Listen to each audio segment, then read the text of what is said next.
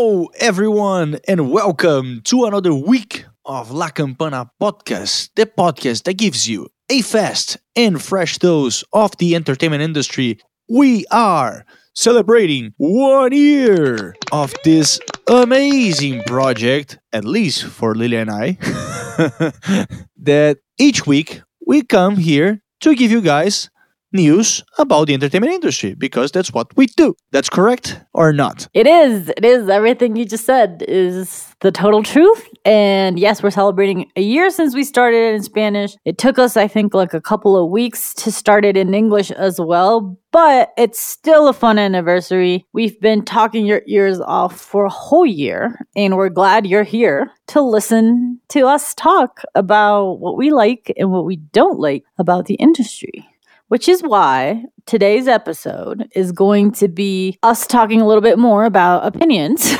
basically. Uh, I'm going to ask Guy some questions about the industry. He's going to ask me some questions, and we're just going to give you our opinions and what we think about our specific questions. And that's going to be our anniversary episode. And I guess after one year, we can give very well informed opinions because we've read countless of articles. We've investigated countless of hours and we have pretty much a good knowledge of it.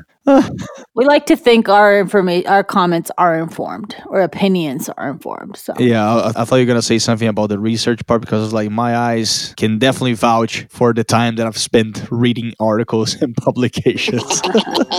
well, it's a commemorative moment here for us but the industry doesn't stop, just like Vegas, that never sleeps. And with that being said, we are always gonna give you guys the latest releases of movies and TV shows. Woo! And we got a lot last week. Starting with last Wednesday on Netflix, we got Penguin Bloom, which pretty much it's based on the best-selling of the same name and tells a story of Sam Bloom, which is played by Naomi Watts, a young mother whose world is turned upside down after a shocking, near fatal accident that leaves her paralyzed. It's a drama, as you can notice after I read the plot here. I've seen some good reviews of this movie. I haven't watched it myself. I have a really long list, and I'm not gonna say this is in my top three. Moving forward to Friday, we got plenty of releases as usual. And we got first a mini series on Netflix called We Are the Brooklyn Saints which pretty much follows a youth football program in the heart of inner city East New York. It's seven to thirteen year old uh, boys that play football, American football. I haven't watched it yet. I hope that they go the same way as like Coach Carter, Facing the Giants, those type of movies uh, that I really really enjoy. I really don't know docu series, and I don't know. I might I might give it a watch in in, in the upcoming weeks. Sounds interesting. Sounds very interesting, yes. Then we got a movie called The Dig, which stars Carey Mulligan, which was recently in Promising Young Woman, and Ralph Fiennes, which you all know as the guy that you can't pronounce the name, Voldemort. Okay. Go Harry Potter head. I know you want to make some comment on Ralph Fiennes. No, it's fine. It's fine. Go Harry Potter. Yes. well, pretty much the movie is like Mulligan in Carey Mulligan's yard, they found in in a dig. After digging, they found parts of a Viking boat. I guess you can put it like this. Boat. Well, not a boat. Did he live near the sea? I'm hoping they lived near the sea. like a ship, like a like a Viking ship. I guess I, I guess it sounds better. Still, I hope they lived near the sea well, and this goes all the drama. It, look, it looks pretty good. I mean, I've I've seen the trailer. I liked it. I think it's based on a true story and got some good reviews as well. For the family side, we got Finding Ohana also on Netflix. And to conclude with the Netflix releases, because there's plenty, uh, we got a Spanish movie that translates the title into Below Zero, which pretty much is a bunch of criminals that are being transported and they are this transport from the prison gets ambushed in some sort of revenge. So you got your uh, thriller suspense action which also got some good reviews. This is also in my list. On amazon we got the great escapists which pretty much tells the story of two brothers that are shipwrecked on a remote desert island and they use their engineering and scientific skills to not only survive but to construct a paradise island playground. So that's not the Viking ship that they find.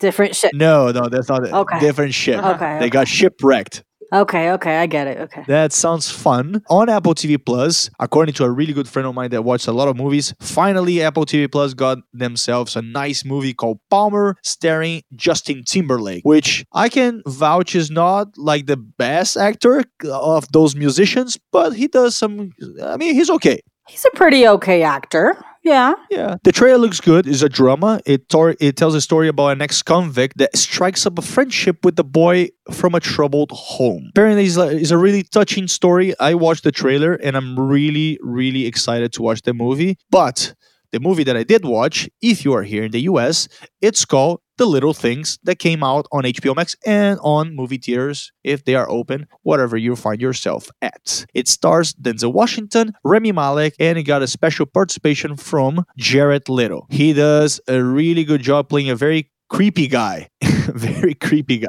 That's his expertise. Like that's that's his normal life playing creepy guys. That that one really stands out. He's supposed to play a serial killer. It's no spoiler. It's on the trailer, and he really looks like a serial killer, like very creepy guy, like psychopath stuff. Um, it- it's really similar to Seven, this famous movie by David Fincher that came out a couple of years ago.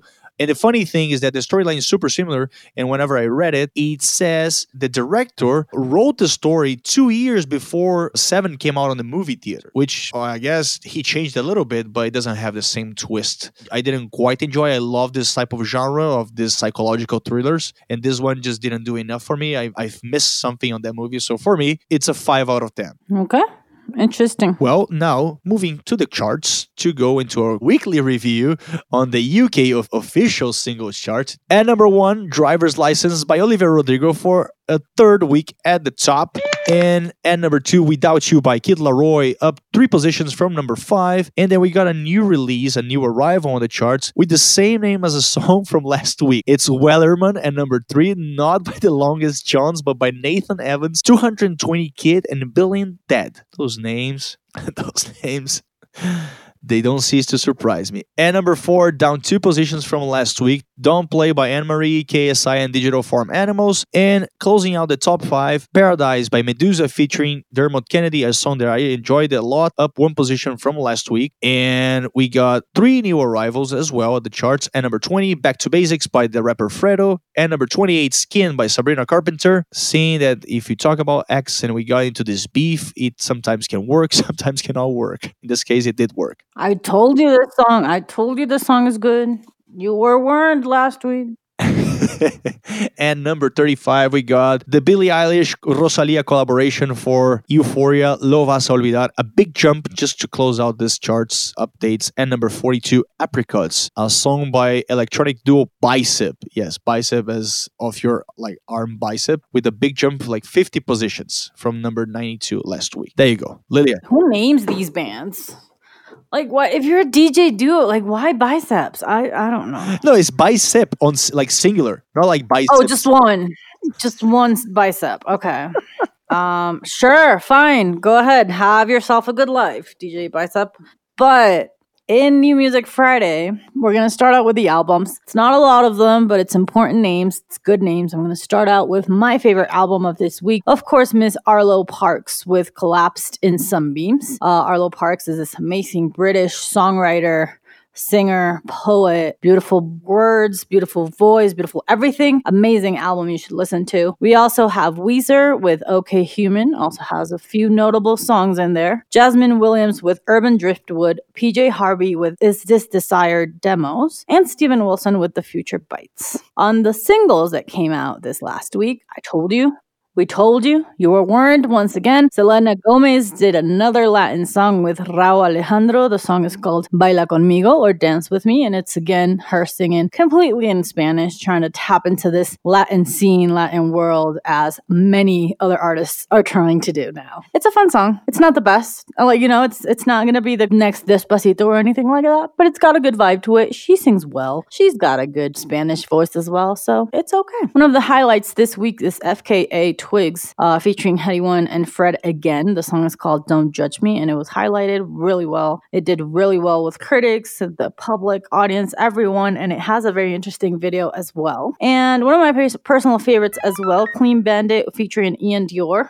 uh, with a song called Higher. Clean Bandit is this band that kind of popped up thanks to the song Rather Be that became one of like huge, huge success several years ago. And then a couple, like four years ago, they did Rockabye, which also wow. got like 10,000 remixes. And we heard it for a few months, I remember. But this song with Iann Dior is a great combination of Rather Be vibe featuring what Iann Dior is. So it has a good vibe. Interesting. Interesting. We also have Tyler the Creator with Brent Faiyaz and DJ Dahi. The song is called Gravity. It's very Tyler the Creator. I'm not gonna lie.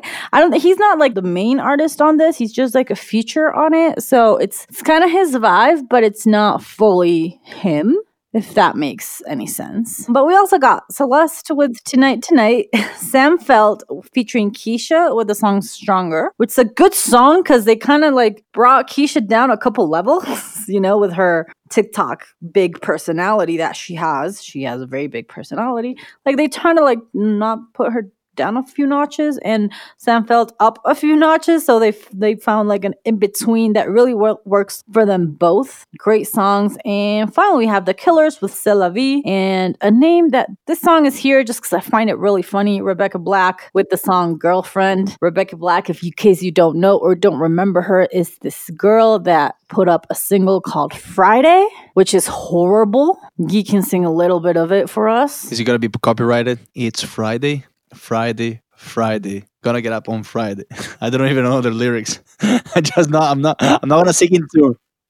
Not get up, get down. It's like Friday, Friday, Friday, something like that. I don't remember specifically. It was a horrible song. We all sung it. We all had it in our stuck in our heads. But well, she's out. She's been releasing music, from what I gather. But this song, girlfriend, not as bad not as bad. Still popish, still not my favorite cup of tea, but it's here just because I found it extremely funny that she released another song. Also, when I think of a song called Girlfriend, I, I think of Avril, Le- Avril Lavigne. I can't think of anyone else. Anyway. Hey, hey, you. You.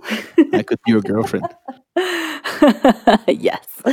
And well, my personal recommendations for this week, it was hard. There was a lot of music that came out which is my type of music that I don't recommend to a lot of people because they get scared. It was usually in the hard style and the, the more hardcore, intense uh, music. So I don't recommend that. But Porter Robinson came out with a song called Look at the Sky. And Porter Robinson is one of my favorite DJs ever. Seeing him live has been one of my best experiences ever. And Look at the Sky is a great song and it has a vibe that it's not a very upbeat song in the sense that it's not like fast and happy and loud or anything, but it kind of like fuels you with emotion. So it gives you energy. Like it makes you want to like, you know, karaoke out the song and like dance in your room and sing to it, even though it's not, not this big song. But I need you all to listen to it so you know what I'm talking about and I don't sound like a crazy person. My second song for this week is going to be A Day to Remember. The song is called Everything We Need and it's a very not a day to remember song. It's not so emo, screamo, uh, emo, punkish that we're used to, um, but it's still very good.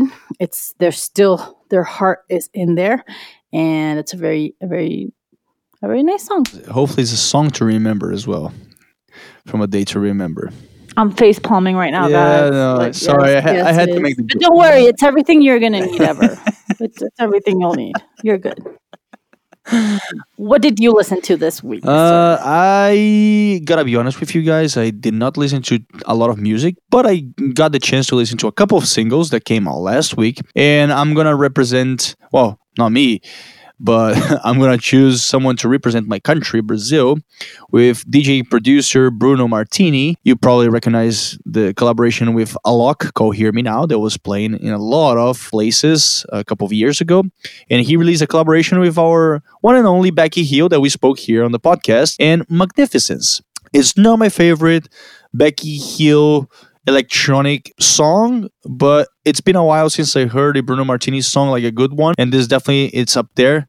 But I mean, if you got Becky Hill to sing on top of your beats, you definitely got something at least for the dance floors of some clubs or at the radio if the clubs are open at whatever place you find yourself at. Maybe for some reason you're listening to us in Australia, then your life is Or back to normal. So we never know.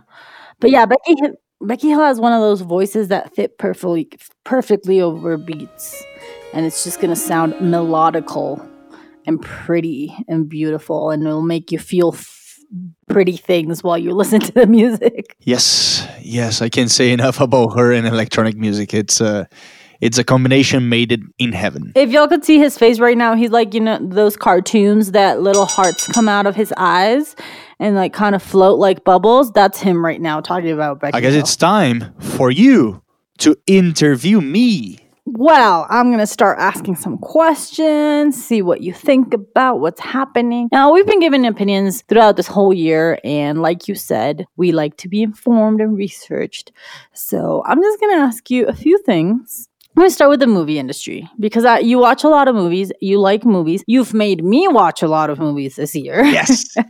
um, which I appreciate. I appreciate. Uh, you've made me made make time to watch movies, which I love. We've talked about this several times. It was one of our first industry expert conversations, which was a while ago. So I would like to know your opinion on the movie industry, and I'm talking the movie industry from pre-production, production, post, theater release, streaming service, the whole thing. What are some of the changes that have happened? Like what has happened in the industry throughout this last year due to COVID and everything that you think are going to stay permanent and are going to be changes are going to stick with the industry and do you think these changes are positive for the industry or not So I guess the first one, because it's a- an ongoing conversation I have with some friends that doesn't necessarily like to leave their houses, never did, even before COVID, to watch a movie on the movie theater because they thought either the ticket was expensive or I mean it's the absurd price of getting a popcorn at the movie theater. Anyways, uh, some friends of mine, Fernando, sorry, hi fernando. Cheers to you. He pretty much defends uh he pretty much defends uh movies being released on streaming platforms which i don't necessarily disagree but i think that one of the things that have changed last year was this reduction i guess you can say of this uh, window that a movie has to be played or not, not not has to be played, but it's agreed to be played on on a movie theater before it moves to any streaming platform, either paid or subscription video on demand, either Netflix, Amazon, or whatever place you have to play, like for a certain price, anyways. I think that's a good thing that they kind of like cut it short, kind of like the agreement that uh, NBC Universal did with AMC. They released the movie for them, and then after a, after a certain period, I'm not sure if it's 30 days or 45 days, it moves straight either to Peacock or whatever digital platforms they, they choose to move it from. I think that's a good thing because I think it's a little absurd now with all the streaming services that we have available for us. If you don't like to go to the movies, if you prefer to watch it at home, you have to wait 60, 90 days before it moves to stream to to stream. I think the movie theaters must or not must, but like I think they should still have some privileges at least for the first 30 days of release. That's what that's one of the things that I debate with them with the HBO Max uh, simultaneous release with the movie theaters. I think the, the the movie theaters they should have some exclusivity at least for 30 days but that's a good thing with the shortage of the of this window the reduction of the window because the studios they can profit a little bit from the arrangement with the movie theaters and then if they want to just put them on their stream platforms and just have the money all for themselves it's also a good thing. I think that's one of the positives from last year. The other positive if you want to qualify your movie to a potential oscar or any other um, award shows some of them don't necessarily require you to release them on a movie theater and i think that's a good thing because streaming platforms nowadays they have so many subscribers and they reach so many people that it, it, it seems it, it seems weird to yeah if it's not in the movie theater before you can't qualify for that. I think they should consider streaming services especially if it's on netflix that reaches that can reach over 200 million people a qualification for a possible award show. That's a positive. And the other positive that i think is the sanitary regulations that they have now on sets or i'm assuming that sets like productions and, and either for tv or for or, or for movies they weren't as uh they weren't as clean as they are, I'm assuming they are right now because they have to follow certain regulations. And I think they should stay like that. I think they should respect that. They should not test everyone. I mean, they, all I'm saying here is whenever COVID is controlled, but they definitely should keep an eye on on these uh, sanitary regulations for sure.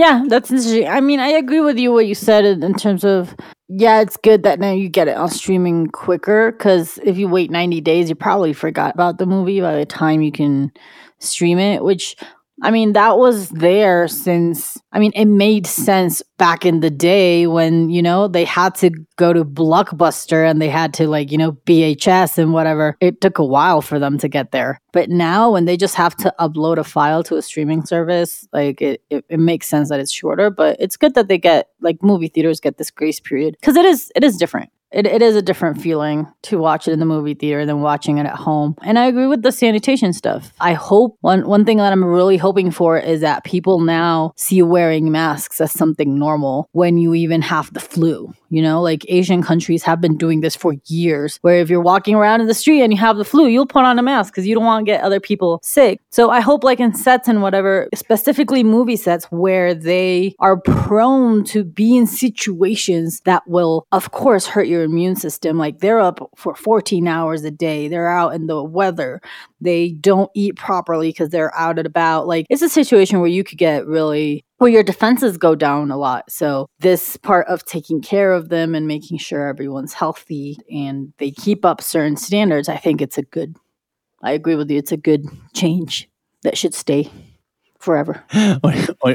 on, your opinion, like a quick one before I before I ask you the question, is there is there one that stands out for you? Because I mean, I can go on and on, but that, that's just one of the questions that you're gonna ask me.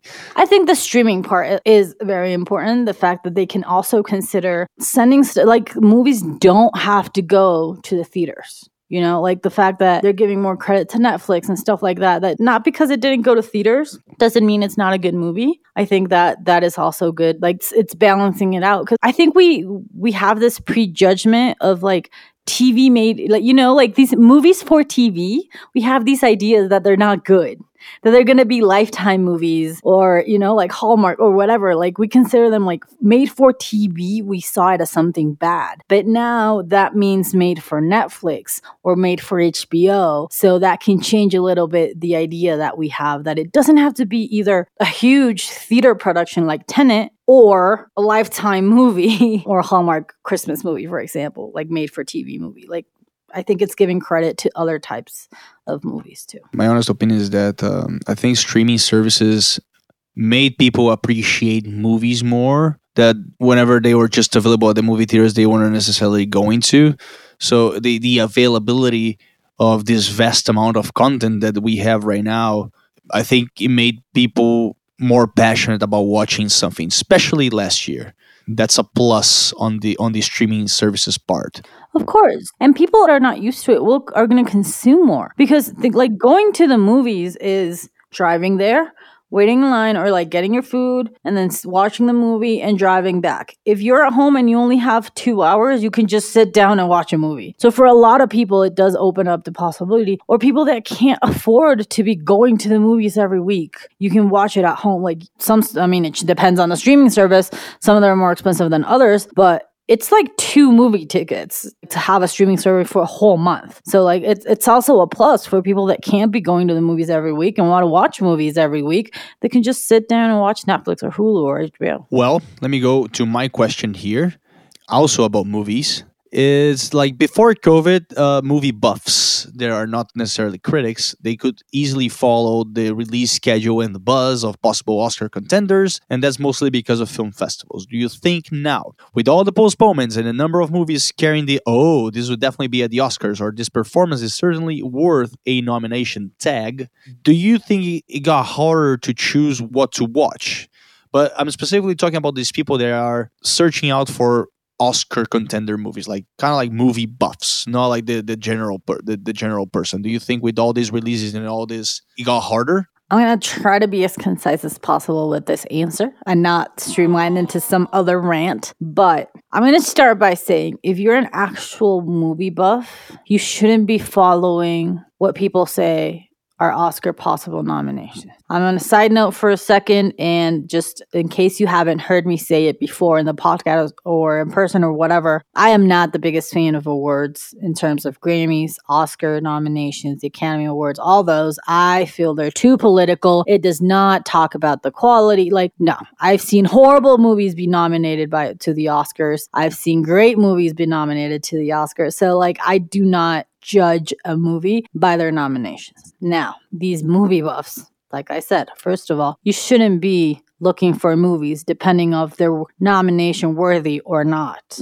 to start with. Secondly, I I don't think it's harder to look for them. I think you just have to know how to look for them because at the end of the day, the festivals have still kind of happened. Sundance just happened. Even though it was still online, Sundance happened. We did have several festivals last year where even though they were online, movies were streamed. So if you're following the right critics, you're following the right blogs, the right information, you should have still gotten that information of like what is quote unquote Oscar worthy or not because people were still watching them. Even though there's been postponement postponements and everything, the people that criticize them or the people that usually comment, "Oh, this is Oscar worthy or not," are still watching them and they're still going to give you that comment. So, I guess if you're following the right things, you should still be able to see. On the other side, I would also say that it is a great opportunity. It might be harder to choose what to watch, but it is a great opportunity to open yourselves up to not just watch Oscar nominated movies or to watch a ton of other stuff because till this year, Netflix movies couldn't get nominated. Like you mentioned, couldn't get nominated for the Oscars, but there's some gems in there. There's great movies in there that have been overlooked just because they weren't released in the theaters or, you know, the critics didn't see them at a, a Sundance festival or a Cannes festival or whatever.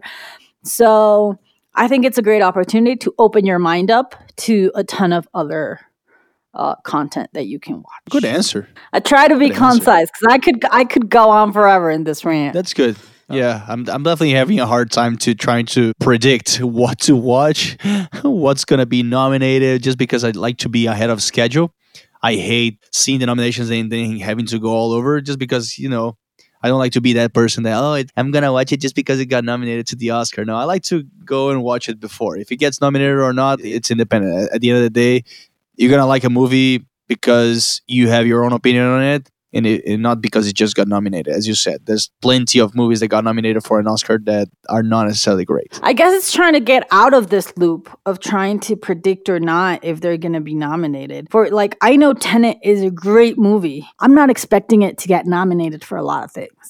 And I personally believe it's an awesome movie, which is another rant I'm not going to go into because, again, we're talking about art. That's why I don't like awards because at the end of the day, we're talking about art. What can be a beautiful and great movie for me might not be for you. So, like, who are they to say this is good, this isn't good? You know, like it's art at the end of the day. But with that being said, it is hard to to follow or, like you said, kind of watch worthy, like what's going to be worth your time. But again, I think if you follow the right critics, the right blogs, the right media, and you kind of fix it to follow things to your taste, everything you watch eventually is going to be worthy of or watching, even if it's nominated or not. Good stuff. We've talked about movies uh, forever, and we've talked about movies a whole year. But I do want to ask you a question about like the whole industry because the entertainment industry is huge. We got movies, we got video games, we got music, we got theater, we got Broadway, we got a ton of different areas in the entertainment industry. It's huge, and it's changed a lot in the past year, and it changed a lot, and we saw we've also learned a lot about it thanks to the podcast and all the research we've done. So I would like to ask you, what is your favorite thing about the entertainment industry? What do you enjoy about it the most? Or like, yeah, specifically, what's your favorite it in the industry? Like you, I'm gonna try to be concise because I can go on, I can go on and on because the entertainment industry it's big and it's massive. Yeah. So I think it's kind of obvious that those who listen that one of my favorite subjects to talk about is streaming services. Independently, it's uh, movies or TV shows. I think it, it's a super intriguing and interesting subject because they are always evolving. They are like one of the true meanings of like technology that's always evolving. So so like streaming services they have to evolve in order to adapt to these new technologies to these new trends. And all of them kind of like do well uh, I mean, we of course we're gonna we have to uh, put Netflix at first because they were the first ones to to come out as this big platform that streams uh, and puts movie available uh, available for us.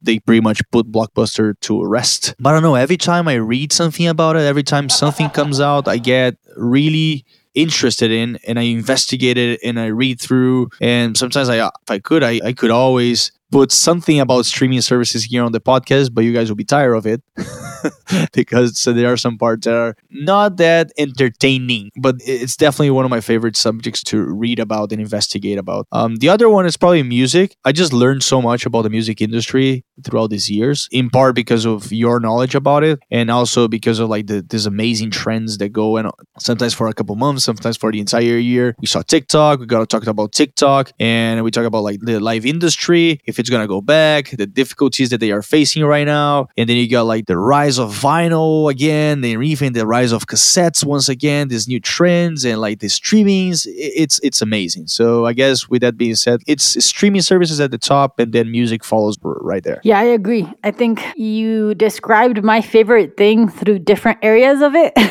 basically, because what make I think what made me at the end of the day choose this as a living and choose this industry as something I wanted to do instead of, you know, lawyer, engineer, or whatever was the fact that it's ever changing. Like it will always innovate itself. Like we saw it in music, like you said, live like you can't do live concerts. Let me do it online. Let's do tiktok or let's like it's ever changing and it's an industry that's never going to die. At the end of the day we we all crave entertainment and we're never going to stop needing it. Look at tiktok. If it wasn't because we craved entertainment where we were all stuck at home um tiktok would have been what it is. So it is a very interesting industry. It is. It is indeed. Look at TikTok, Ratatouille musical. Now they're doing the Bridgerton musical. I mean, now they're creating musicals on TikTok all the all the time. It's going crazy. Right. No, it's crazy. It's crazy. And and I love that it's an industry that lets people express themselves as well. Oh yeah, for sure. But speaking about expressing themselves, speaking about them really going into a, one of your areas of expertise, let's talk about video games. Lilia, please tell us what do you expect for the game industry this year? More money into their pockets? Are they going to generate more money? The prize money for the competitions are going to be more? Is there any game they're going to take the spotlight from League of Legends or Fortnite?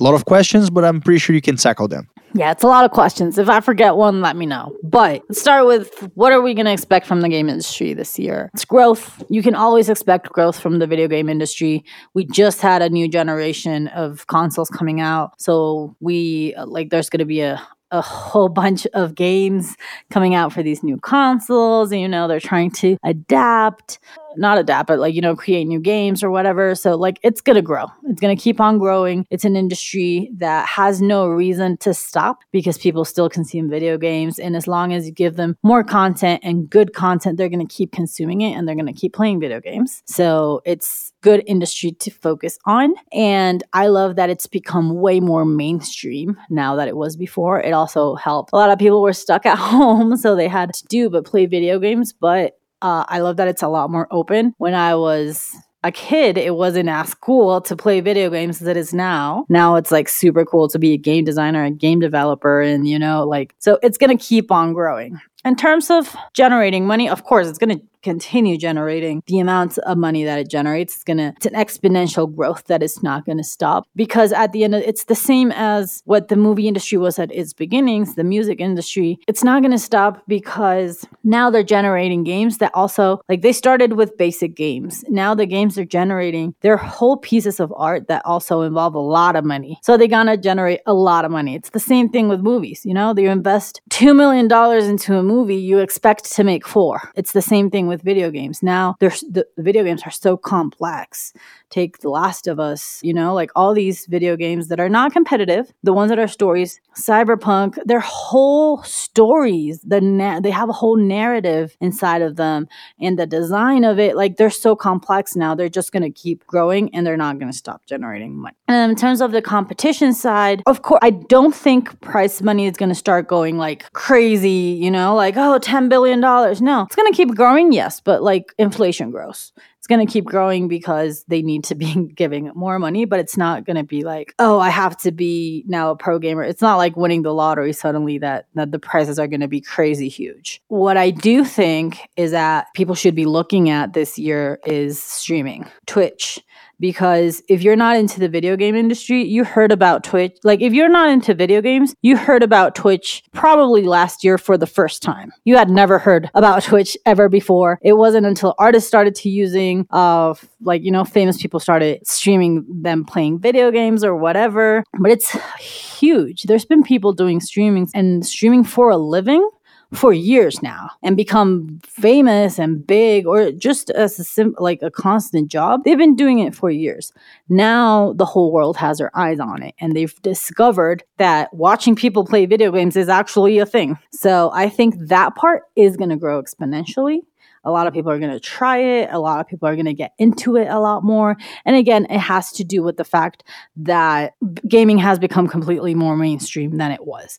Why did this happen? I believe it's because of Fortnite. Fortnite is the game that made gaming a lot more mainstream because it brought in a whole new generation. There's this kids and there's 10 year old now uh, playing video games, 11 year olds. Not that there weren't before, but the average age for a video gamer three years ago was 35. Now you have, it's probably, I don't know the date to, to 2020, 20 average, but now you got all these kids playing Fortnite, putting money into Fortnite, which also made them see that esports are a thing, that competitive play is something that you can do, that you can watch, and that it's whole sport. Do I think someone's going to take the spotlight out of uh, League of Legends?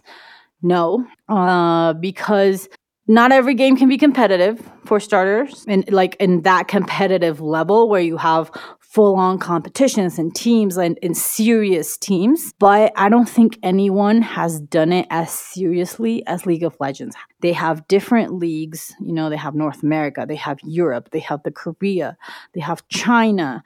Um, they have Latin America, they have their leagues, and they have teams, and their teams are like full on sport teams. Like I'm not tell you, like, oh yeah, let's all play in my house for a couple. Uh, they are serious teams, and I think it's the only game, and in, in it all, it's all Riot Games. The only game that was actually able to make it an event. They made it a show, just as a Super Bowl. You know, they like we talked about it when we talked about Worlds. It became a Super Bowl. It's like watching the whole season of, of football. It's like watching a whole thing. So I think no other game has been able to achieve what League of Legends did in that sense. And no other competitive game has a, such a serious structure as League of Legends does.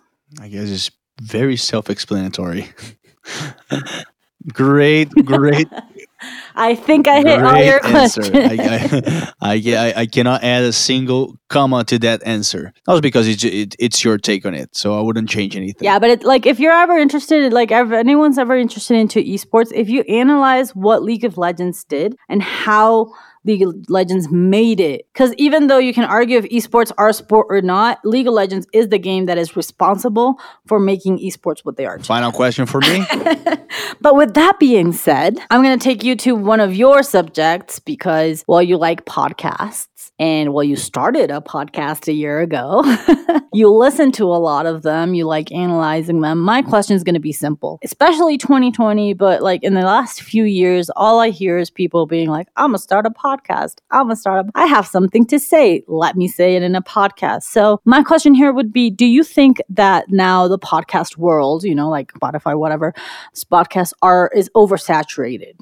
That there's too many podcasts out there and that if you decide to open a podcast like we did you're, you're going to get lost in the sea of content let me just begin with like with the simple answer uh, to that it is saturated it's super saturated especially in the united states uh, if i'm not wrong i think spotify said that there are over 1.5 uh, million shows on their platform. If some if they're all active, that's a different story. Regarding the sea of content, if the, if it can be lost, sure, it can be lost in, in in the sea of content. But we've seen podcasts that are not from famous people that have became not a monster hit, but like they can survive on their own. They have their amount of downloads. Because as I mentioned here, if you are a personality or a celebrity, independently of what you talk on a podcast, you're gonna have your following. So it's an easier path to growth. Because at the end of the day, when you create a podcast, content is king.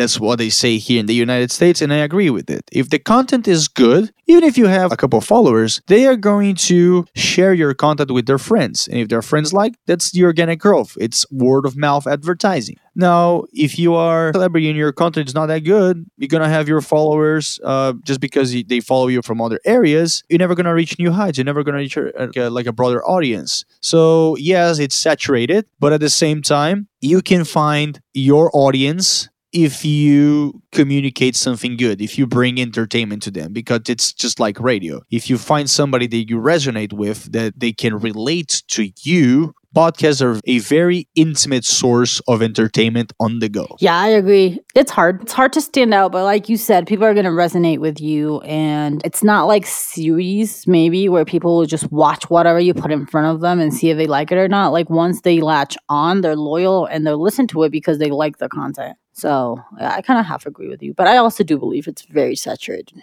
It's hard, but then again, it's from someone that doesn't follow podcasts as much. I mean, it's hard. It's gonna be hard. There's millions of shows. You gotta stand out in some way, and even if you have like a ten thousand followers that listen to you, that's that's a great accomplishment. Honestly, if you have ten thousand. Yeah, I also believe that the fact that there's a lot doesn't mean that they're less quality. Because a lot of people think, oh, there's ten thousand podcasts, but just two are good. It's like, yeah, but maybe it's not for you. You know what I mean? Like, it doesn't just because there's a lot doesn't mean the quality's not good. Yeah, for sure. I mean, there's plenty for everyone tastes. That's all I'm gonna say. Now, to return to you with the podcast question is that uh, before you joined this project, La Campana, did you were you a consumer of podcasts? And now, after a year, did your habits change? So, what I'm saying is that not necessarily because of COVID or anything, is that after you started podcasting, did you consume more podcasts or did you consume less podcasts? The straight answer would be no. Like none of my habits for podcasts changed at all for the fact that I'm doing a podcast. but they have changed during the years because my listening to podcasts is very related to what I'm doing. I used to listen to a lot more podcasts where when when I used to walk to school or when I used to bike to school because it would take me well walking would pay, take me 20 minutes so I had 20 minutes to listen to a podcast. Biking would take me a little bit less, but it was kind of the time I had where I wasn't really doing anything else and I could pay attention to the voice in my head. Now that I don't walk anywhere or you know like have this time alone time where all the time are either in my computer working or i'm in the car or whatever i listen to way less podcasts. I used to like daily listen to the daily from the new york times to get like an update on news. I used to listen to stand-up comedian in mexico a lot like like religiously. Like it came out on tuesday and i was listening to it on tuesday and thursdays. But now i don't, and I don't think it has to do with COVID because it stopped uh, a little bit earlier than that. But yes, it is directly related to the amount of extra time that I have or my activities specifically. Because I can't even work out to podcasts because I get bored of working out. It's because I don't like working out. So I get bored. I need something more exciting when I'm working out. So, yes, I have diminished the amount of podcasts that I listen to because I, now with COVID, that I spend all my time at home, I don't find a moment to listen to it because I get very distracted very very distracted super easily yeah i guess at home one of the times that i do listen to podcasts were whenever i'm cooking that's pretty much the only time that i do listen to a podcast whenever the thing I'm is i have roommates so if i'm cooking there's gonna be someone around uh, they won't let me That's the issue. That's another issue also. When I used to listen to more podcasts, I was alone. Now that I have roommates, it's harder. If I need someone for a conversation instead of listening to a podcast, I'm just gonna have a conversation with my roommate. Oh no, yeah. I'm, I'm what I'm talking about is that whenever either my girlfriend is just uh, sleeping or just busy with work, if she's around, and I'm, of course I'm gonna make conversation. Yeah, I'm not gonna be like the.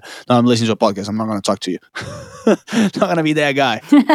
well, in my house, there's always someone around. But yeah, that was that's the whole thing. And if you also ask me, and I know you want me to say this, and this is why you asked me that question. I know you did. The pod, the only podcast that I do listen to religiously every week is the the Bachelor podcast, Happy Hour. And I mean, it does relate to what you said about content. And now, like, even though there's a ton, because around the Bachelor, there's like ten podcasts from different like famous names in the franchise and whatever. And I've tried most of them, but there's only one that I actually listen to. Either I don't like how they talk, or I don't like their opinion. You know, like there's just one that has captivated me enough that I listen to it every like the episode comes out, I watch it, and I'm like listening to the podcast like right away.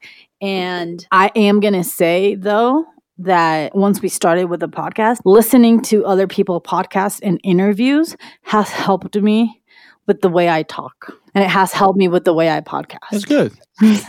what helped me was your feedback. So please continue to give us, specifically me, feedback because I can always listen to Lilia's feedback towards my person uh, and everywhere else around me. And he helped me a lot, especially with the enunciation of words. You, you should have seen what, what I've just did right now. well, and we all know that y'all love me. But this is the end of the podcast, our uh, special episode. Thank you for listening to our opinions and our questions, as always. Yep. And always live as your thoughts, live as your opinion. We try, we are trying to be more um, participative with you guys on social media posting little posts here and there and questionnaires. So yeah, we try to do this more often. Anyways, Lilia, thanks for this year. It has been amazing. Guess I'll see you next week. Yes, thank you. And thank you for everyone for listening for a whole year, uh, for being and sticking with us for a whole year. And thank you for inviting me to this project. It's been a long way. And here, let's hope we have many, many more years. Yep, let's hope so. Let's hope that you all keep enjoying us. And with that being said, this is it. See you guys next week. Thanks again for listening. This is La Campana, the podcast that gives you a fast and fresh dose of the entertainment industry. Bye, bye, bye. Ciao.